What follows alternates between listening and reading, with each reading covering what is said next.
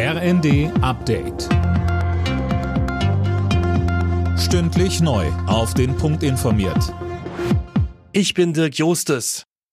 Schlappe für Frankreichs Präsident Macron. Bei der entscheidenden Runde der Parlamentswahl verliert sein Wählerbündnis nach Hochrechnungen die absolute Mehrheit. Das heißt, Macron wird künftig auf Stimmen der anderen Parteien angewiesen sein, um seine Projekte durchdrücken zu können.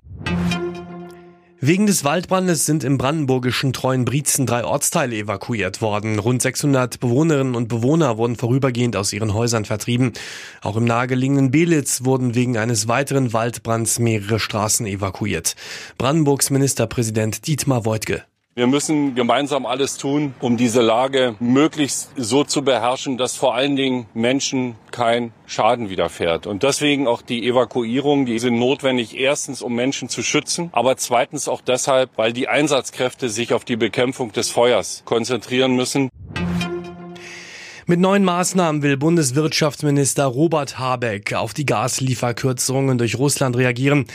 Der Gasverbrauch soll deutlich gedrosselt werden. Das soll helfen, die Speicher in Deutschland aufzufüllen. Neben der Reaktivierung von Kohlekraftwerken sind Sparanreize für die Industrie geplant, so Habeck. Die Industrie wird dafür bezahlt, wenn sie Gasverbräuche einstellt, sodass das Gas, das dann nicht verbraucht werden kann, genutzt werden kann, um in die Speicher zu gehen. Vertreter der Kommunen fordern eine Verlängerung der kostenlosen Corona-Tests. Die seien ein erstes Frühwarnsystem, so der Präsident des Deutschen Landkreistages Saga im RND. Die bisherige Regelung läuft Ende Juni aus.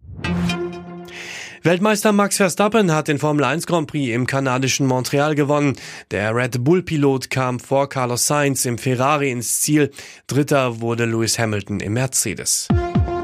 Alle Nachrichten auf rnd.de